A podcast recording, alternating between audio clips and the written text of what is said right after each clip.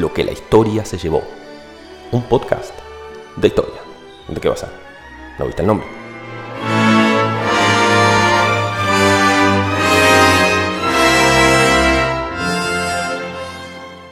Hola a todos, mi nombre es Joaquín Méndez y les doy la bienvenida a Lo que la historia se llevó este podcast de historia que hacemos junto a Ignacio Caserly. ¿Qué haces, Nacho?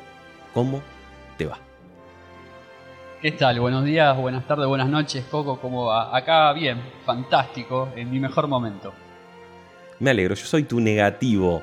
Yo soy ese rollo que llevabas antes, en, ya que nos gusta tanto la historia, en décadas pasadas, para que el maestro eh, fotógrafo o laboratorista te dé la foto de tu familia de las vacaciones de Sierra de la Ventana. Hoy tenemos un nuevo capítulo que se demoró un poquito en salir y asumo total responsabilidad en que así sea. Nacho estaba listo como un soldado desde hace tiempo, pero sí, venimos con otro capítulo que básicamente no va a tener nada que ver con el anterior, con el de Chipre, lo quería decir. Para mí hay un punto de coincidencia, pero no lo voy a spoilear, lo voy a decir después, cuando estemos en el momento. Voy a. Hay un es, es, una tontería, ¿eh? una boludez, vamos a decirlo porque esto es internet. Ahora que lo decís, no es tan tontería, no es tan boludez, y tenés vos razón. Por este y por más temas, porque a veces nos equivocamos y a veces acertamos, les quiero decir que nos pueden seguir en arroba lo que la historia en Instagram, donde básicamente subimos una fotito alusiva cada vez que sacamos un episodio y los invitamos a que abajo pongan lo que se les canten las trompas de falopio. Básicamente ahí pueden escribirnos, sugerirnos un tema, darnos su opinión eh, y si hace falta, nosotros prometemos rectificarnos en el próximo episodio. Claro, totalmente, totalmente. Si tenemos que pedir perdón por algo, en algún momento sucederá. Ustedes escuchen todos los capítulos y nos cuentan en cuál fue.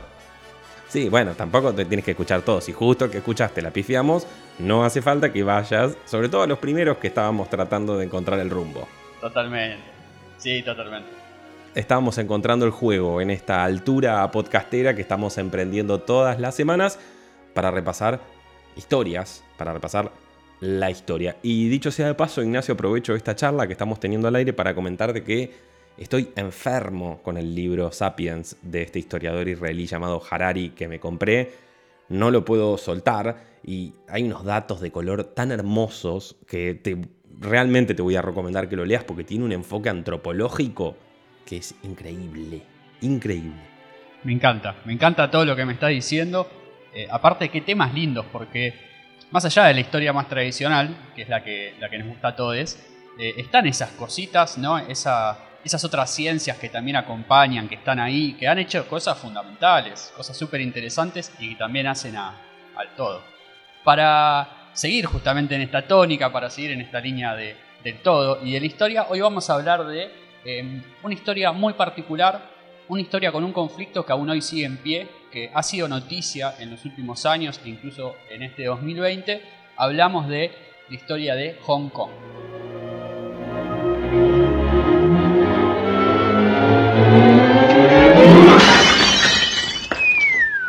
Conocida como la región administrativa especial de Hong Kong, eh, este territorio está compuesto por la isla de Hong Kong, justamente quizá el territorio más conocido, el distrito de Kowloon y los conocidos nuevos territorios.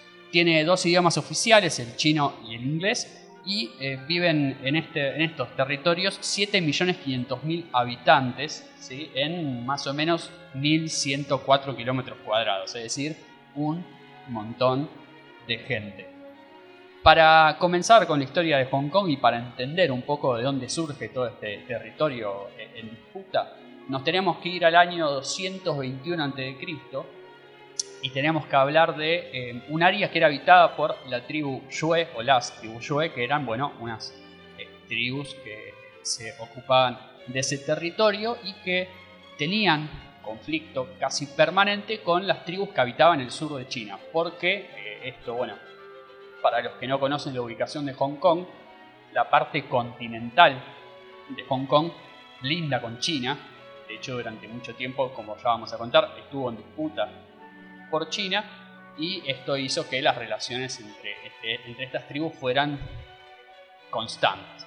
La tribu china era conocida como los Wei y allí estuvieron en conflicto entre los Yue y los Wei, estas dos tribus asiáticas, hasta la llegada de la dinastía Qin, que lleva su nombre por un muchacho que se llamaba Qin Shi Huang, ¿sí? un emperador chino, que había logrado dominar todo el territorio y que anexa las tierras de estos muchachos Yue justamente en el 221 a.C.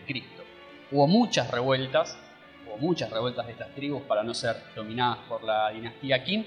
Obviamente no llegaron a nada, eh, obviamente hubo movilizaciones de, los ejércitos de la dinastía para mantener el orden y demás, hasta que eh, el emperador esta dinastía comienza un proceso que se va a llamar sinización. ¿Qué es esto? Básicamente es llevar personas de un territorio y de una etnia o de una religión específica a eh, convivir en otro territorio, digamos, a, dicho mal y pronto, a copar un lugar que ya está habitado por personas con una cultura distinta. Eh, esto es lo que buscaba el emperador Qin, que era básicamente eh, volver China toda esta región que había sido habitada por los Yue, y básicamente lo que van a movilizar son agricultores para trabajar la tierra, obviamente, y militares para que cuiden la zona, para que no haya arrebatos. Decir que esta es una práctica que, eh, traspolada, sigue sucediendo el día de hoy y que tuvo también mucha vigencia a lo largo del siglo XX. Ejemplo claro, la región del Tíbet, donde China manda sistemáticamente chinos de etnia Han para que eventualmente sean mayoría. Y lo mismo está pasando con las minorías musulmanas, ya más contra la frontera de Kazajstán y todos eh, esos países, donde también China lo que plantea es repoblarlas. Quiere su etnia siendo mayoría en todo su territorio. Totalmente. Y mira, me, viene justo que nombres a los Han porque son justamente ellos los que van a pasar a dominar el territorio en este momento de la historia. ¿Qué es lo que pasa? Bueno, muere el emperador de la dinastía Qin, se generan revueltas internas, obviamente, como casi siempre que cae eh, un, emperador, y un general Han que respondía a la dinastía Qin, pero que estaba en este territorio, que ya se había bautizado Nanshue, justamente por la tribu Yue que era la que ahí habitaba, y él se declara, se proclama rey de este nuevo territorio eh, eh, bueno, aprovechando el bolonqui, aprovechando ese vacío que había dejado la muerte del emperador Qin. La dinastía Han es la que va a hacer crecer todo este, todo este eh, nuevo territorio, este nuevo reino.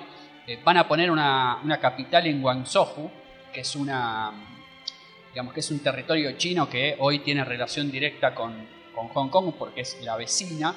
y, y, bueno, en la historia vamos a ver que hay una relación muy particular entre esto que es el sur de China el territorio cantón y eh, lo que es el territorio hongkonés y, las islas que la componen. Em, y bueno, el crecimiento de, este territorio, sobre todo en su explotación de la tierra, eh, va a ser en las manos de los amigos Han, que eh, fueron una dinastía que dominó China. El territorio va a terminar de ser conquistado por la dinastía Han para el año 1112 aproximadamente, sí, que ya nos vamos acercando a, al año cero y a, una nueva etapa de la historia, pero la explotación comercial real, y esto es importante porque después va a ser uno de los ejes del conflicto de Hong Kong, arranca con la dinastía Tang, que es la dinastía que viene a sustituir a la Han. Em, esta dinastía es la que consolida la importancia comercial de la isla, ¿sí? porque es un enclave importante entre las Indias y, Asia Oriental. Y em, bueno, también es importante para todo lo que es el paso a Europa, como se le decir. Solamente quiero que se tenga en cuenta el esfuerzo que estoy haciendo para no hacer un chiste boludo con el jugo tang. Eh, eso, quería aclararlo y ahora te dejo continuar, por favor, con tu, con tu explicación. Mira, me, mataste porque tendría que haber preparado algún remate ahí, estuve, estuve flojo. Estuve flojo de papeles porque estaba ahí. No, no pasa nada. Es que pasa que vos estás pensando en hacer un podcast de historia y a mí la boludez me invade. Entonces yo no, lo único que quería era que se valore este esfuerzo estoico de no interrumpirte, aunque realmente lo terminé haciendo. Solamente eso quería decir. Eh, bueno, esta dinastía tan, ¿sí? esta dinastía tan deliciosa, es la que va a conseguir los nuevos territorios de lo que hoy es Hong Kong. ¿Te gustó? Decime que bueno. Dámelo por válido. es espectacular. Sí, no se lo merece. Lo peor es que lo peor es que se puede argumentar, porque justamente esta dinastía, la Tang, es la que eh, anexa estos nuevos territorios que se llaman así, créannos, se llaman nuevos territorios, es decir, no bastaron mucho tiempo en buscarle nombre, ponerle alguno de esos tan lindos nombres que tienen las regiones chinas.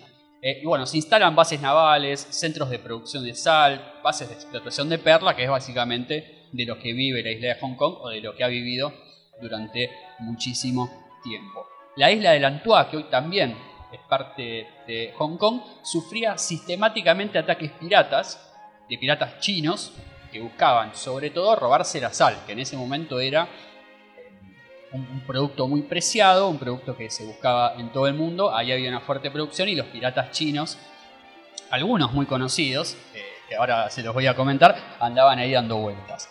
En medio de toda esta cuestión vamos a contar algo que eh, lo voy a contar rápido porque ya lo hablamos en su momento en el podcast de Mongolia, que es justamente la invasión mongola de China, que va a tener mucho que ver con lo que pase en Hong Kong. La dinastía Song es la que va a dominar los territorios durante casi 300 años, que es lo que dura eh, la aventura mongola en China. Y bueno, durante esta... Em, durante este, este entramado de poder que se va a generar ahí adentro, van a aparecer también unos muchachos importantes de la dinastía Yuan, que después le va a poner nombre a la, moneda china, por ejemplo, eh, que van a ser quienes, conjunto con eh, el poder mongolés, vayan gobernando toda esta región.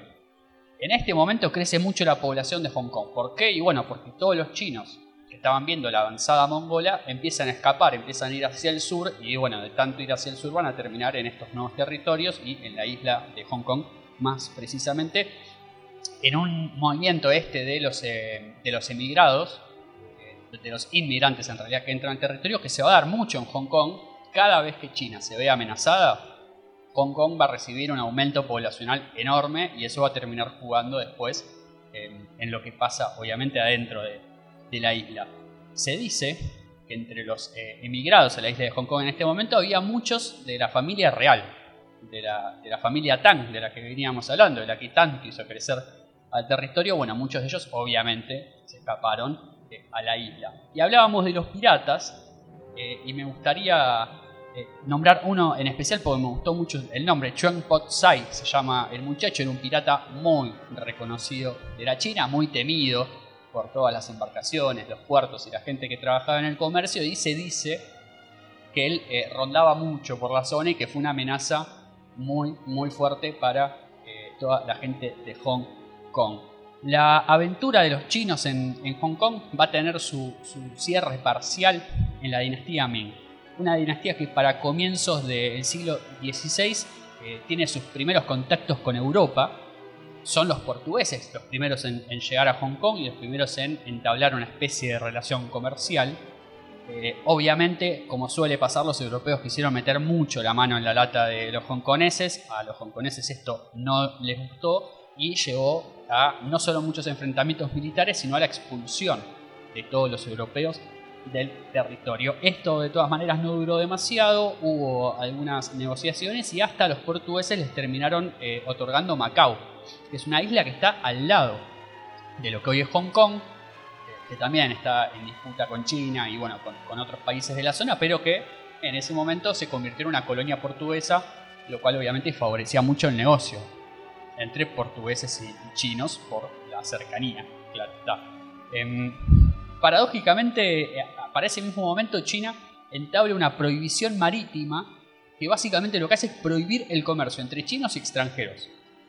¿Por qué? Porque lo venimos diciendo, Hong Kong es, una, es un lugar importante, un enclave comercial eh, que bueno, da una facilidad para entrar al Asia Oriental, que da una, cercanía con la India, que es un camino hacia Europa, y además, bueno, esta producción de perlas, de, sal y demás generaba como mucho interés y por eso los chinos, para resguardarse, prohíben el negocio con extranjeros. Em, a muchos habitantes de Hong Kong se les ordenó mudarse al continente, en este mismo sentido, como para tener más control directamente de lo que era la influencia china, que los hongkoneses empezasen a adaptarse más a esto de ser chino realmente. Y es muy loco porque en determinado momento y a partir de em, una serie de quema de campos y bueno, hambrunas que se generan a partir de eso, la dinastía Qing obliga a los hongkoneses a volver a los territorios hongkoneses, a la isla de Hong Kong y a estos nuevos territorios. Es decir, los hicieron ir y venir prácticamente al pedo, básicamente, para intentar contener algo que ya vamos a ver no lo van a lograr. ¿Por qué? Porque esta dinastía Qing va a ser la última en tener contacto con Hong Kong, porque, como casi siempre en este tipo de historias, aparecen los británicos y empiezan a hacer de las suyas.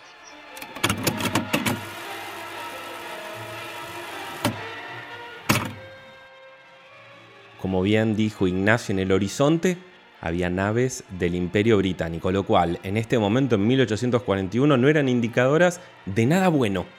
¿Por qué? Porque el Imperio Británico estaba en una situación bastante débil. Había tenido el frente de batalla con Napoleón en Europa, había perdido a Estados Unidos y también estaba en un contexto donde Europa estaba perdiendo control sobre Latinoamérica, ya no eran más sus colonias. ¿Y qué pasaba en ese contexto? Europa necesitaba materia prima para llevar adelante la revolución industrial. No les tengo que explicar cómo la necesitaba particularmente el imperio británico. En ese contexto, los ingleses tenían una ruta comercial, uno podría decir interesante con el imperio chino, sí, uno podría decir interesante, pero por sobre todas las cosas, podemos decir que era deficitaria. China le proveía al imperio británico seda, porcelana y té, que era el 10 de la economía del imperio británico. Los británicos se volvieron locos por el té. Y China, ¿qué le pedía a los británicos? Que querían embocarle todo, relojes de lujo, eh, cualquier tipo de materia prima. China le decía, sí, sí, todo muy lindo, pero vos dame plata, nada más. Eso es algo que siempre me fascinó de, lo que es China. Eh, esta cuestión de no, no me interesa nada de todos esos productos que vos tenés. No, no, no, pagame. O sea, dame plata y lo demás, llévatelo, haz lo que quieras. Viste que por lo general eh, la relación comercial es más de bueno, yo te doy estos productos, vos me haces esta manufactura, como que Europa juega mucho con eso también. Fíjate que de hecho algo que vos dijiste, las restricciones, las restricciones los occidentales las tenían en todo China. En todo China. En Hong Kong y en Macao particularmente, ¿por qué? porque había muchísima piratería y todo entraba por ese delta. Cuando estamos hablando de Hong Kong y de Macao, estamos hablando de la boca del delta del río de eh, Perlas, que es un río que entra todo por el sur, que pasa un poco por arriba de Vietnam y que básicamente es la puerta de entrada a grandes ciudades, como es Guangzhou, como hoy por hoy es Shenzhen, es eh, Shenzhen, que ya vamos a hablar de es una ciudad básicamente construida en un desierto, pero lo que voy es un delta gigante que era la puerta de acceso más cercana que tenían los europeos y querían obviar toda la ruta de la seda, que claro que la querían obviar. Así que en este contexto, Imperio Británico quiere negociar con el Imperio Chino, el Imperio Chino le dice, re lindo todo lo que me estás trayendo, pero yo solamente quiero plata. El Imperio Británico no se queda con eso. Manda básicamente un embajador, le llevan regalos al, al, emperador, que el emperador muy lindo recibe todo y le dice, fantástico, me encantó todo esto, pero anda a decirle a la reina que nuestro acuerdo está igual, yo solamente quiero plata. Y además te voy a endurecer las condiciones en las cuales vos podés entrar productos a mi, a mi país, básicamente, a mi imperio. Y que además el, funcionamiento mediante el cual vos podés llevarte los productos de, de mi país. Voy a ponerte representantes comerciales a partir de ahora. Y con esto también se empieza a dar dentro del imperio chino una gran cadena de corrupción. Entonces los ingleses perdían guita, Tenían que pasar por oficiales corruptos y además tenían el gran problema de la piratería, que ya lo dijo Nacho. Ni lentos ni perezosos, empiezan a ver cómo mierda vamos a hacer para balancear esto, porque no hay manera. ¿Qué vamos a hacer para poder llevarnos el té y dejarles algo a estos tipos que les sirva? ¿Qué se les ocurre? Convertirse en los primeros narcotraficantes de la historia. Sí, el imperio británico empieza a traficar opio indio a mansalva en China. Lo empieza a traficar, lo empieza a traficar y así, obviamente, como la droga se maneja en plata, empieza a hacerse con este bien tan preciado para poder pagarle a China lo que China le pedía. Vos querés plata, fantástico, yo te hago toda tu población adicta y con la plata que me dan, te pago a vos. Para 1839 el emperador Qing ve esta situación y dice, no, no, esto no me puede estar pasando en mi imperio, con lo cual empieza a perseguir el tráfico de opio en su territorio. En esa línea secuestra un cargamento gigantesco y lo tira al mar, en algo muy lindo que me hace acordar a la revolución cuando comienza en Estados Unidos que tiran el té al mar. El té inglés lo tiran en el puerto de Boston y dicen, nos revimos, nosotros vamos a hacer la nuestra. Bueno, los chinos le estaban diciendo a los Chapo Guzmán de la época, nosotros esto no lo queremos. Bueno, obviamente los británicos no se lo tomaron muy bien y el 26 de enero de 1841 hacen efectivo el control de la isla de Hong Kong. Obvio, primero mandaron la flota, los cagaron bien a bombazos, trataron de acordar algo, vieron que no había mucha cabida y decidieron pasar a controlar directamente esta región que les era tan conveniente para sus intereses. Con el Tratado de Nanking en 1842 se formaliza el control británico sobre Hong Kong, además de abrir puertos y, liberalizar la economía y el opio. No solamente te voy a lograr que vos me liberalices lo que yo quiero, eh, sino que además vamos a hacer que este tráfico sea completamente legal. Realmente un balance fantástico de los ingleses que primero mandaron un embajador y después dijeron, bueno, nosotros tenemos todos estos barcos, lo vamos a poner acá y vos fijate a ver qué pasa. No contentos con esto, se da una segunda guerra del opio. China venía pasándola mal, tiene la rebelión de Taiping que termina con entre 10 y 30 millones de muertos, con muchísimos refugiados en Hong Kong, como dijo Nacho, trayendo mucho progreso a la nación. Y en este contexto es que en 1856 se da la guerra del opio, donde el imperio británico esta vez se alía con Francia, con la excusa de algún barco secuestrado, y vuelven a asolar China, llegando hasta Pekín. O sea, la segunda guerra del opio termina con tropas francesas e inglesas en Pekín, donde se firma el Tratado de Pekín, que ya le daría a Inglaterra un territorio aún mayor, y de esta forma convierte a Hong Kong en el puerto transatlántico más importante para el imperio británico. Dato de color, por estos años se funda el hoy prestigioso banco HSBC, que es el Hong Kong and Shanghai Bank Corporation. ¿Para qué se crea esto? Para poder manejar las ganancias del opio. Sí, no solamente que eran narcotraficantes, sino que crean un banco para poder llevársela toda la que están generando con el narcotráfico realmente los vecinos que uno, que uno quiere, quiere tener en su territorio. Para 1890 instalan la primera compañía eléctrica en la zona, comenzando un camino que vamos a ver que van a ir transitando a lo largo de todos estos años. ¿Por qué? Porque se dan cuenta en, mil, em, en 1899 con los residentes de Tin que eh, no pueden controlar esto solamente con el poder eh, de fuego, básicamente, porque en 1898, un año antes de esta rebelión, se da la derrota de los chinos en la primera guerra sino-japonesa, o sea, básicamente de China contra Japón, donde el Reino Unido también aprovecha esa oportunidad para repartirse más territorios y firma un tratado con el gobierno británico para tener una concesión de un territorio mucho mayor por 99 años. Y este periodo y esta fecha son fundamentales. En 1898, Imperio Británico e Imperio Chino firman un tratado por lo que hoy conocemos como Hong Kong por una concesión de 99 años, que no era el tratado que tenían firmado en un principio, porque la ciudad de Hong Kong la tienen a perpetuidad. Este tratado es sobre nuevos territorios.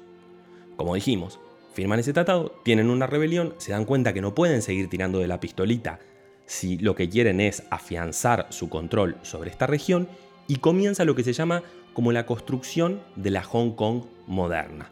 Luego de disputa, eh, luego de resuelta, perdón, la disputa territorial, básicamente el Reino Unido comienza a invertir en infraestructura comercial e industrial.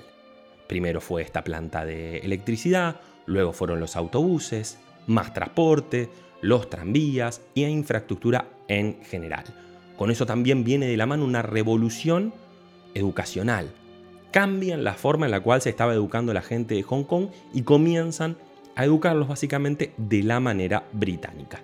Y también continúan en este camino de afianzar a Hong Kong como un polo financiero. Justamente eh, esto es lo que esto último que decís es lo que me llama mucho la atención porque viste que hemos visto en otros capítulos del podcast como cuando Inglaterra, cualquier potencia europea se mete en un territorio, son pocas las veces que realmente se, se afianza en ese lugar, eh, busca generar como una, una evolución o, un crecimiento económico, social y demás. Y se ve que acá eh, Gran Bretaña vio que en Hong Kong había una joyita para, para explotar y para explorar, porque no fueron solo a eh, tener el territorio ahí con militares, digamos, y que la gente viva mal. No, fueron a desarrollarlo al, territorio, fueron a ponerle un montón de guita y, a ver cómo crecía, digamos, instalarse ahí. Se ve que evidentemente la falopa les estaba dando buenos dividendos y no querían perder el, ¿no? el túnel que tenían ahí en, en el Sinaloa asiático. Yo no, no los creo tan buenos. Digo que en otros lados también lo han hecho. En Chipre, ¿te acordás que repasamos y habían puesto bondis y demás? Pero acá le ponen, como decís vos, un, em, un especial énfasis que igualmente no afectaba a todos los hongkoneses. Porque había muchísima pobreza en Hong Kong. Se vivía de una forma muy, muy desigual. Una ciudad que se había sobrepoblado en un lapso de tiempo muy, muy corto y con normas sanitarias muy malas para las clases bajas.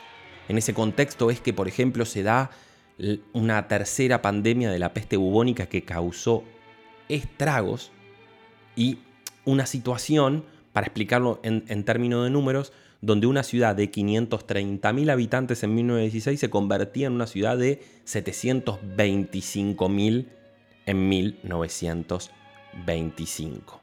A todo esto el hermano del norte, China, o el hermano, o el padre, o la madre, lo que quieran decirle, pero el familiar que, gigante que tenían arriba, estaba también en un quilombo, básicamente para decirlo mal y pronto, con la Segunda Guerra ya medio que avecinándose, con Japón en una etapa ya muy muy picante, afianzándose como la potencia asiática, y es así como durante las décadas de 1920 y 1930, Japón empieza a avanzar fuertemente sobre China y empieza también a hacer peligrar el estatus del Estado presente en Hong Kong.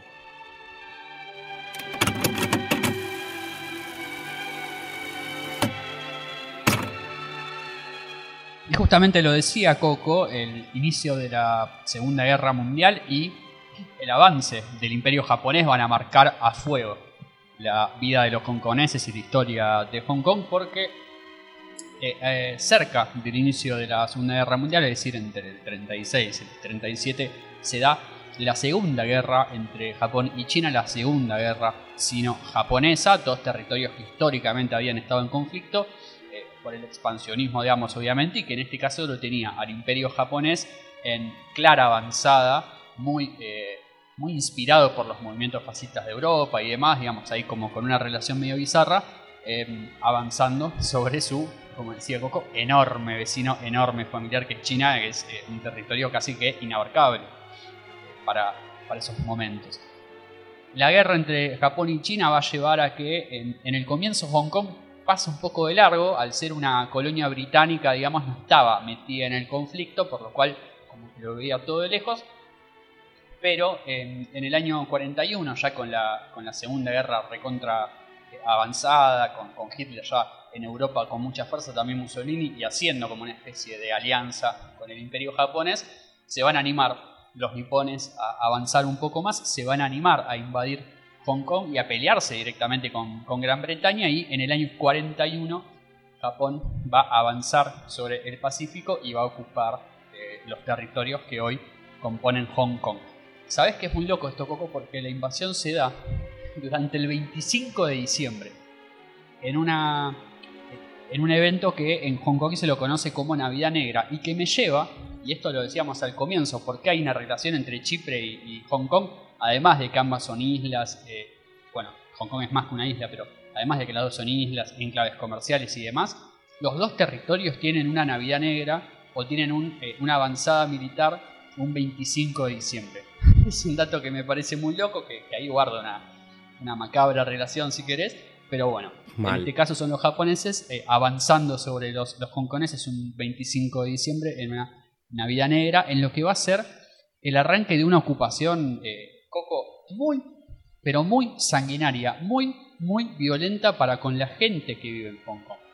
No solo, digamos, a Japón no le interesaba solo el territorio de, Hong Kong por una cuestión eh, militar de, ocupar el territorio, sino que claramente tenía una, un ojo ahí puesto en la plata que generaba, que estaba viendo que, Gran Bretaña le estaba pudiendo sacar a este territorio. Em, el control japonés va a ser muy fuerte, va a ser muy violento eh, y bueno, obviamente se van a controlar no solo eh, los edificios públicos, sino también las fábricas y las empresas, por ejemplo.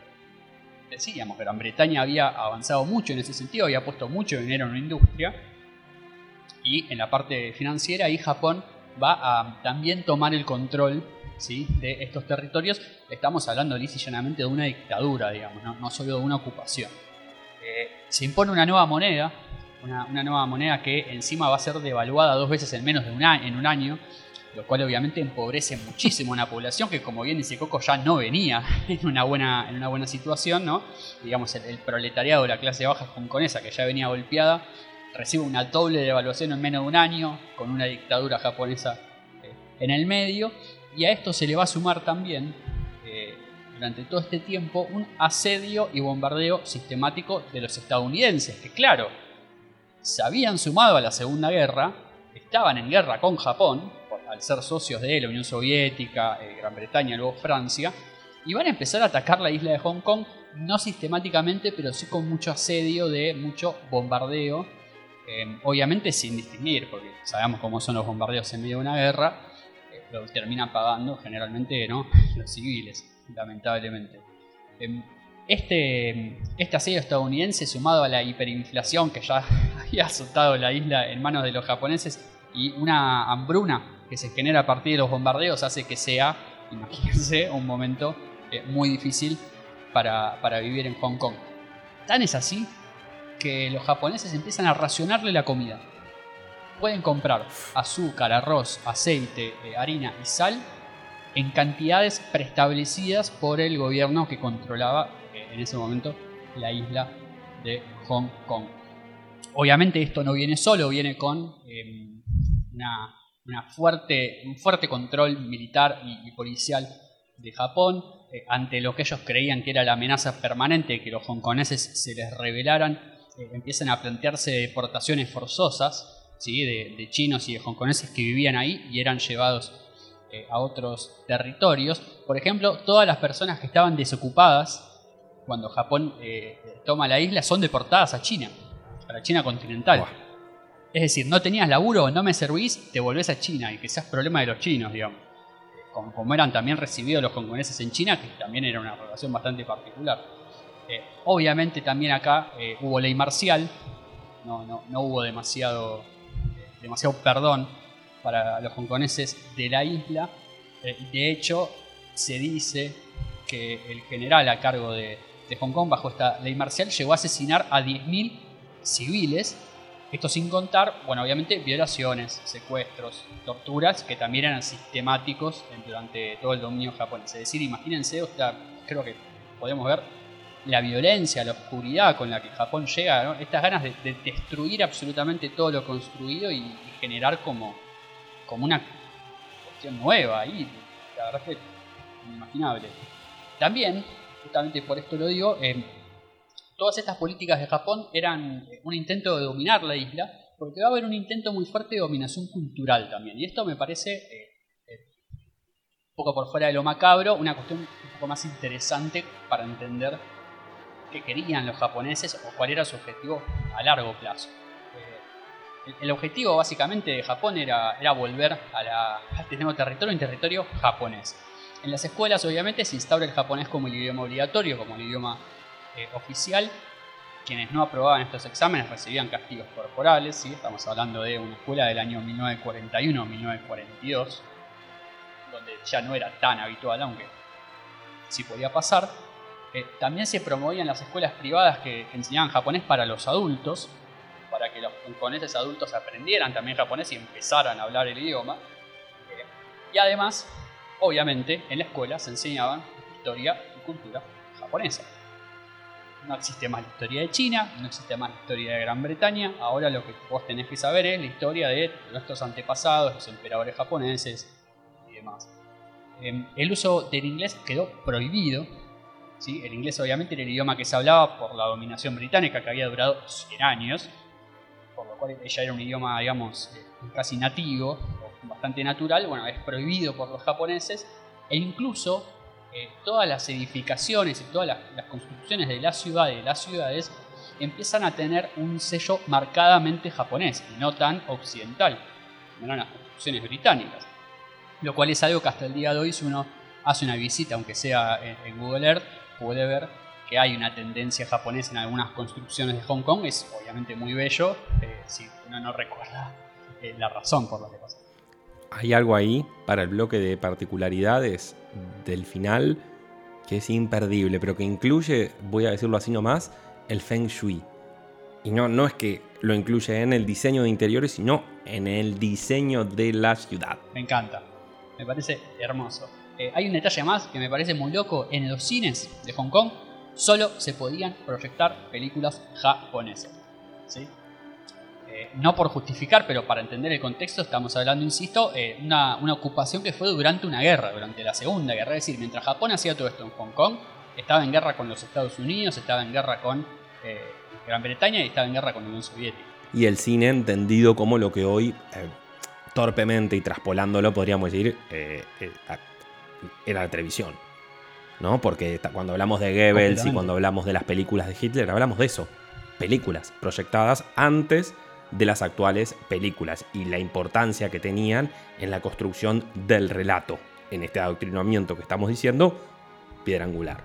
Total, de hecho, bueno, eh, los noticieros, los noticiosos como se los conocía en ese momento, se daban antes de las pelis.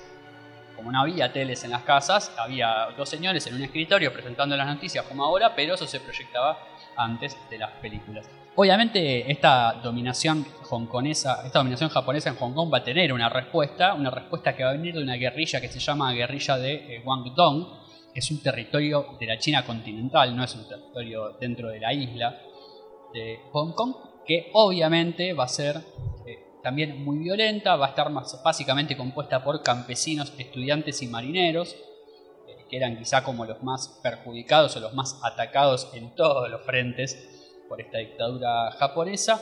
Eh, lograron varias, eh, varias cuestiones militares importantes, bombardearon un aeropuerto, asaltaron una comisaría, rescataron algunos soldados, em, unos soldados norteamericanos que habían quedado ahí, eh, que bueno, estaban asediados por los japoneses y ellos van y los rescatan, una cosa casi de película.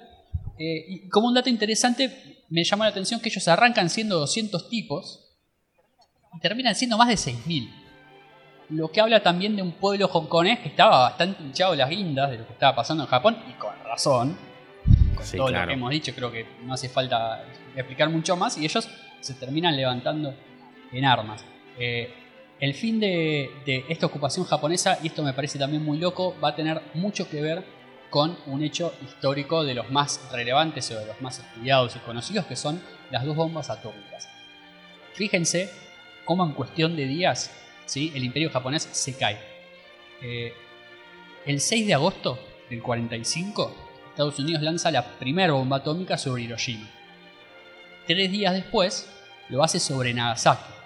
Y a la semana siguiente, Japón se rinde y se va, abandona la isla de Hong Kong. Es decir, fíjense como en plazo de 15 días, ¿sí? Japón recibe dos bombas atómicas con todo lo que eso significa, una masacre inimaginable, y termina rindiéndose y dice, no muchachos, ¿saben qué? La verdad, hasta acá llegamos nosotros.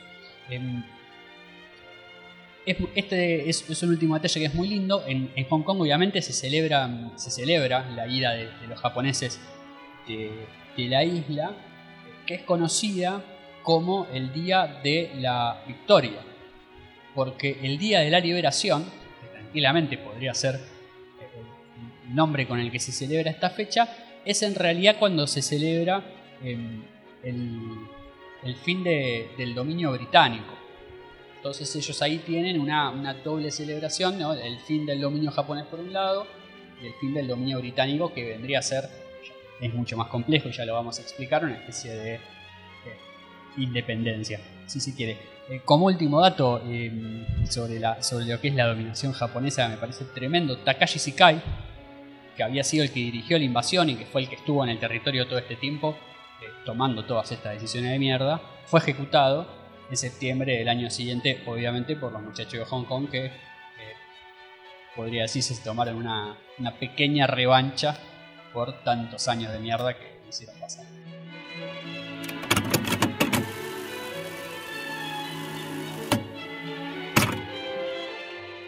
1945, fin de la Segunda Guerra, los japoneses ya vencidos, el dictador japonés ejecutado y los británicos diciendo, para, para, que esto me vuelva, que esto me vuelva. En un contexto de descolonización global, los británicos deciden que Hong Kong es su perla y que no están dispuestos para nada a dejarla ir. Y por razones estratégicas se la quedan. China, mientras tanto, el otro interesado en esta disputa, tenía sus propios quilombos. Tenía una guerra entre el Partido Comunista y el Kuomintang para controlar la República. El resultado final en 1949 es la fundación de la República Popular de China bajo el mando de Mao Zedong. Los nacionalistas del Kuomintang se terminaron refugiando en lo que hoy conocemos como Taiwán, diciendo que eran la verdadera China. Una proclama que mantienen hasta el día de hoy. Un conflicto que hasta el día de hoy sigue vigente y que creo que va a tener noticias muy importantes y no de las buenas en los próximos años. Porque hay todo hecho de una tendencia que dice que para el centenario de la Revolución China, que sería en 2049, los chinos lo que más quieren es festejar eso con el territorio de Taiwán adentro. ¿Qué repercusión trajo la China comunista en Hong Kong, en esta tierra que está acostumbrada a la inmigración y a la inmigración y que también está bastante acostumbrada que si China se resfría, a ellos les agarra la gripe. Todo ese tumulto de China continental no hizo otra cosa más que atraer trabajadores cualificados y empresas a Hong Kong, facilitando el rebote económico de la región luego de los difíciles años de la guerra y la ocupación.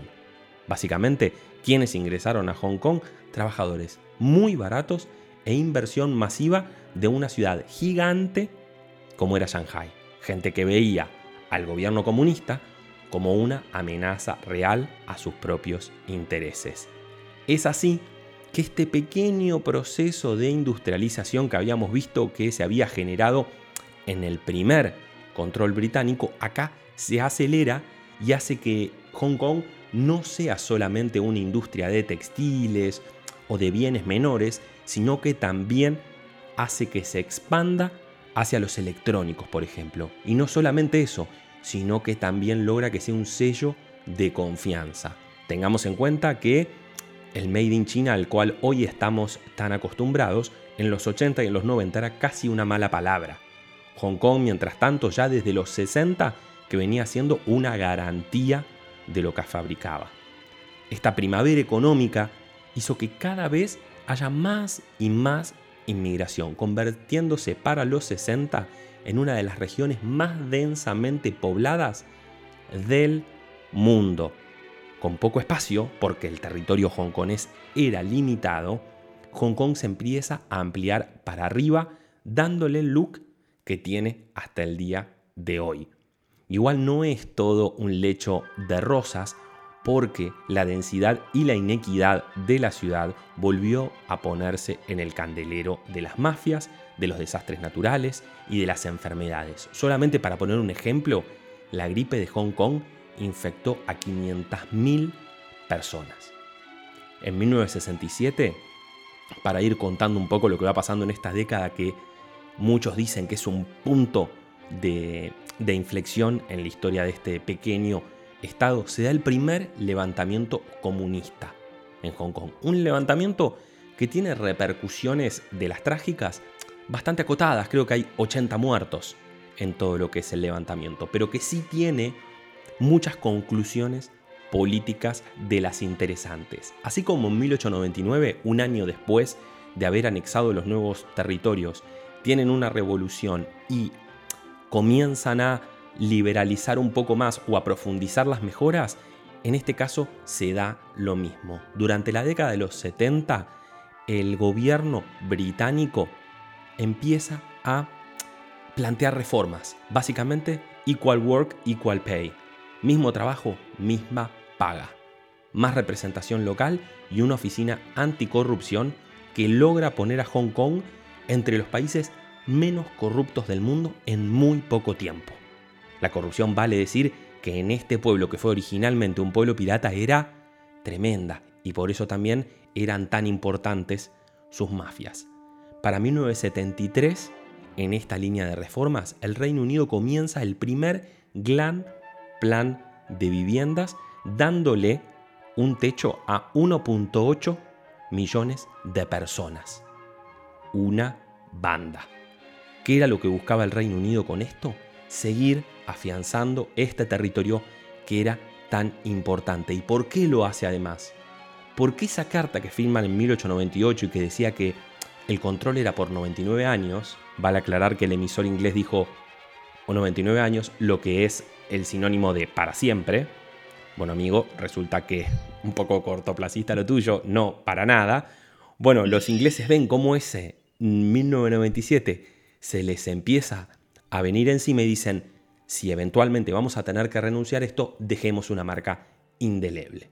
Y así es que Hong Kong se convierte en una potencia económica tan, pero tan, pero tan grande que su Producto Bruto Interno, el de esta mini región, representa el 25% del PBI de toda China. Esto no hace más que fomentar el orgullo de los hongkoneses y empezar a separarlos también en esta autopercepción que tenían de si eran chinos, si eran japoneses, y básicamente le da mucho, mucho, mucho fundamento a la identidad hongkonesa. Pero como no se puede tapar el sol con la mano, tampoco se puede dejar de lado lo que tenían británicos y chinos en el horizonte. Justamente antes de, entrar en esa parte, eh, me quedé pensando en esto de qué loco que los hongkoneses tengan una, percepción tan fuerte de lo local, digamos, de, una separación con lo chino, teniendo en cuenta la fuerte influencia eh, étnica poblacional que tienen de los chinos. Pero claro, pensemos que los chinos que por lo general iban a Hong Kong eran los chinos expulsados de China, por lo cual son chinos que no tienen un amor a la patria o, una cuestión tan de referenciarse en China, sino justamente eh, se escapaban y algunos rehusaban de, lo que era ese lugar, por lo cual eso también ayuda a una percepción más propia de lo que es Hong Kong.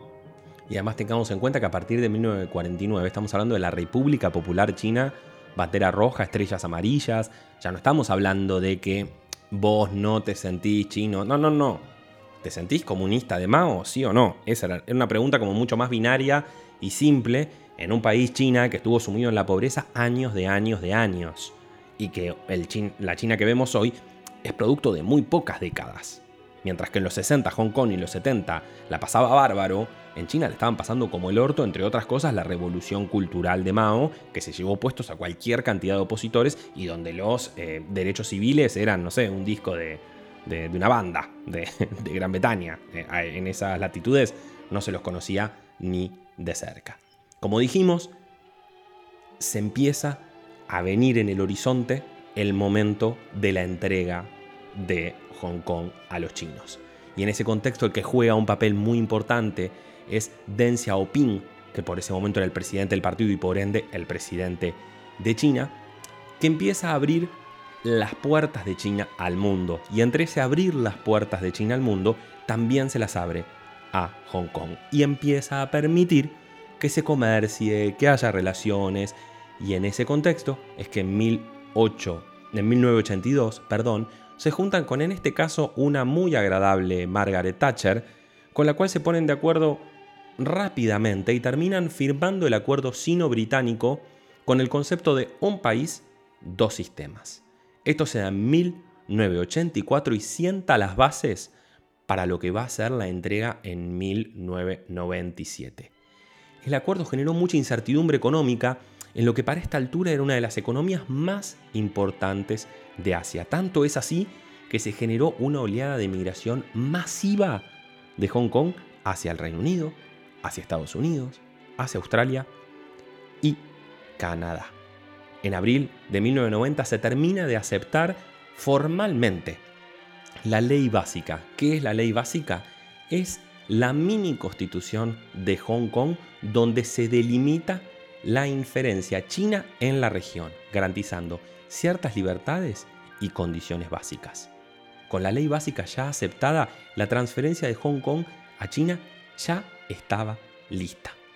Pero ojo, porque este concepto de un país, dos sistemas, también tiene fecha de vencimiento. Hong Kong fue entregada a China en 1997 parcialmente. Como decimos, China tiene que obedecer esta ley básica que se firmó, pero hasta 2047. A partir de 2047, todos los territorios de Hong Kong son parte de China y China básicamente los puede tratar como cualquier otra región. Pero con todo esto sobre la mesa, ya le vamos a dar paso a nuestro último capítulo de actualidad, curiosidades y otras yerbas.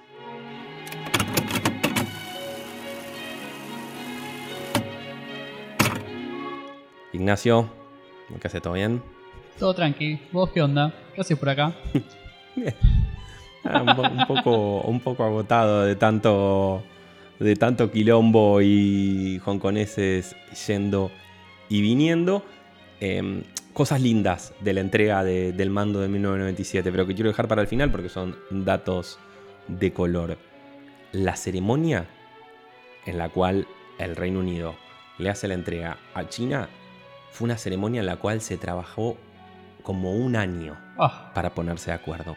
En detalles como cuáles, como por ejemplo que en el anfiteatro donde se iba a hacer la entrega, el escenario en vez de estar montado hacia el sur como siempre, esté montado hacia el norte, porque el norte era lo que miraba hacia China. Otro detalle, en qué orden se iban a bajar y subir las banderas de cada uno de los países, porque simbólicamente ese mismo día se fueron todas las tropas británicas, entraron todas las tropas chinas, se izaron las banderas de China y Hong Kong, la nueva bandera de Hong Kong, que fue diseñada por un arquitecto, si no me equivoco, y que es roja y tiene una, una figura muy hermosa por el medio, y se bajaron la bandera de Gran Bretaña y la vieja bandera de Hong Kong que incluía este Union Jack que podemos ver en otros países como Australia, Nueva Zelanda y demás. Es muy es muy interesante, pensaba esta cuestión que, que tiene, que, tiene Hong Kong con los años, ¿no? Con, sí, sos el dueño de este territorio hasta este, hasta este año específicamente, después no, te doy ciertas libertades, pero hasta este año, como una vida siempre condicionada como, bueno, pero muchacha, ese momento alguna vez va a llegar, digamos. Creo que es como, Hong Kong nunca termina de saber eh, qué, es, o quién es, o con quién tiene relaciones, o dónde pertenece, digamos. Está como en un limbo permanente más menos años, pero que al fin y al cabo digamos, tiene, tiene vencimiento. Total, y es raro porque en realidad, por su conformación, es una ciudad-estado. Entonces cualquier otra cosa hoy ya suena poco natural. Porque tiene su propia identidad, porque tiene su propia idiosincrasia y porque medianamente se desarrolló a lo largo de todos estos años de una manera muy exitosa. Sí hay que aclarar que el crecimiento de China fue tan rutilante en las últimas décadas que si bien Hong Kong llegó a representar el 25% del PBI de China, hoy solamente representa el 2% del PBI del gigante asiático, que es un dato no menor para nada. Y hay que decir también que eh, es una región donde actualmente hay muchos quilombos porque esta ley básica que dijimos en un principio no es respetada y donde, por ejemplo, la ley de inteligencia china tiene completa vigencia y ya hay de hecho un acuerdo de extradición. Hay numerosos movimientos hongkoneses en contra y la prensa internacional le da mucho cabida a este conflicto que básicamente con todo lo que se hizo es inexorable y, no se puede detener. ¿no? Una vez que se la entregaste a los chinos, ¿qué esperabas? Sí, sí, sí, totalmente. Justamente eso era era lo que iba a comentar, ¿no? que China tiene un interés por Hong Kong muy particular. De hecho, China, eh, lo decías antes con Taiwán y también pensaba en esto, ¿no? de los años y decir, bueno, en, tal año quiero que este territorio sea mío. Eh, los chinos tienen una concepción como muy, muy nacionalista y muy eh, histórica de lo que son sus territorios, digamos. Si una vez Hong Kong fue territorio chino, China lo va a reclamar o lo va a querer tener para siempre, digamos. Y esta ley básica obviamente sirvió más como excusa para que eh, la comunidad internacional diga, bueno, sí, que se la queden los chinos, pero ahora, digamos, con el paso del tiempo y con la injerencia china dentro de Hong Kong, todos se están dando cuenta que los intereses de China son otros, sino que los hongkoneses vivan eh, de manera independiente y demás. No, creo que no tiene ningún interés en, mejorar la calidad de vida de nadie por, por las lecturas que, se van haciendo en, las medidas que está tomando. Y también quiero remarcar la importancia que le da China a esta región y a Taiwán en lo que es la plataforma marítima de China. China es un país eminentemente comercial y por mar va absolutamente a todas partes. Tanto es así que ha sido marcado muchas veces por la comunidad internacional las islas artificiales que China genera en su costa para ir ganándole lugar al mar de Japón, para básicamente invadir la plataforma marítima de lo que es Filipinas. A China le preocupa y mucho su ruta por Asia. Y con India, por ejemplo, tiene todo un conflicto pasivo-agresivo muy importante porque India, si le cierra el espacio marítimo, está en capacidades básicamente de boicotearlo fuertemente. Por eso, por ejemplo, China tiene una injerencia enorme sobre el gobierno de Sri Lanka, que está en la costa india, para tratar de compensar esta, esta preocupación que lo aqueja y que lo viene aquejando hace años. Así que a eso le quería sumar a lo que vos dijiste del nacionalismo, que sin dudas que es cierto, este rol estratégico comercial que los chinos ejercen en toda esa región. Aparte de esto de la plataforma, sí quería marcar algo que, deslicé en el podcast y, de mi parte es, casi uno de los comentarios finales porque me gustó un montón. Es que si vemos las fotos de Hong Kong vamos a ver muchos edificios con agujeros. ¿A qué remite esto? Al Feng Shui. Esos agujeros se llaman agujeros del dragón y están pensados para que si el dragón de la energía quiere bajar de la montaña al mar, pueda hacerlo a través del edificio y no se enoje con los pobladores de la isla y les traiga mala suerte. Tanta es la importancia del Feng Shui en la urbanización de Hong Kong que hasta el parque de diversiones Disney ubicado en Hong Kong movió su entrada 11 grados para dejar presa a la buena suerte dentro de su diseño. Cuestión de que una vez que entre esa buena suerte, se quede allá adentro y les traiga éxito y prosperidad. Primero quiero decir que, que haya un, parque de diversiones de Disney en Hong Kong ya dice por sí mismo que es Hong Kong, la importancia y, el dinero que mueve Hong Kong. Punto número uno, porque no hay parque Disney en todo el mundo, convengamos, no hay muchos. No. Uno está ahí. Estratégicamente, aparte en Asia, bueno, además. Y el otro dato que, que quizá no lo dijimos, que hace quizá lateralmente, es un, es un detalle, es que mm, la isla geográficamente tiene esa cuestión de eh, algunos relieves más altos, obviamente no montaña, pero sí algunos montes, digamos. Es, un terreno que es muy difícil de, trabajar en la tierra y así todo Hong Kong le sacó su provecho en su momento.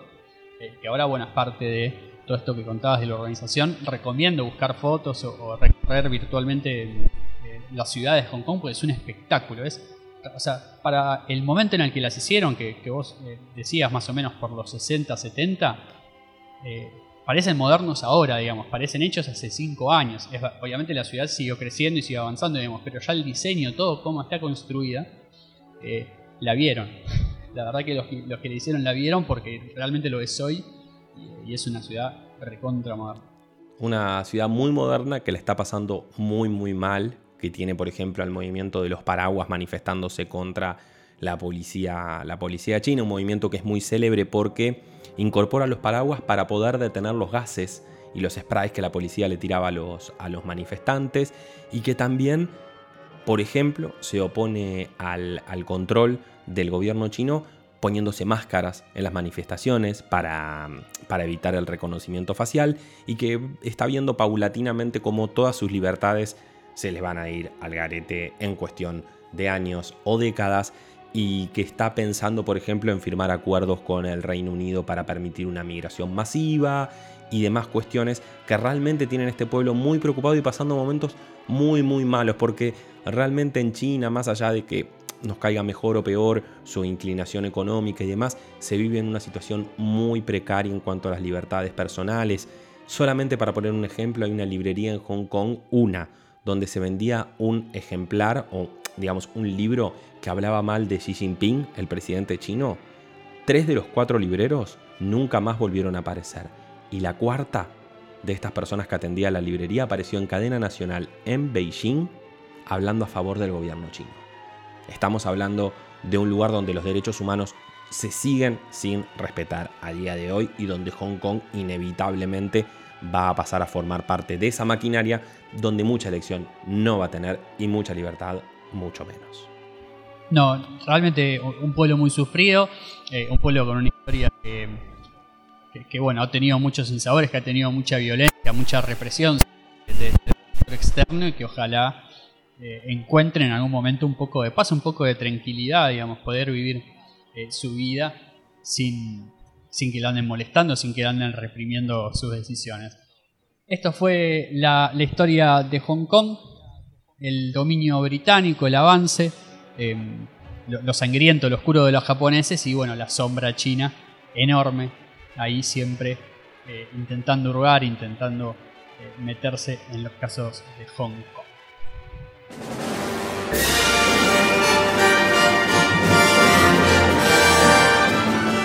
Si te gustó lo que hacemos, seguinos y dejanos tu me gusta. Hasta pronto.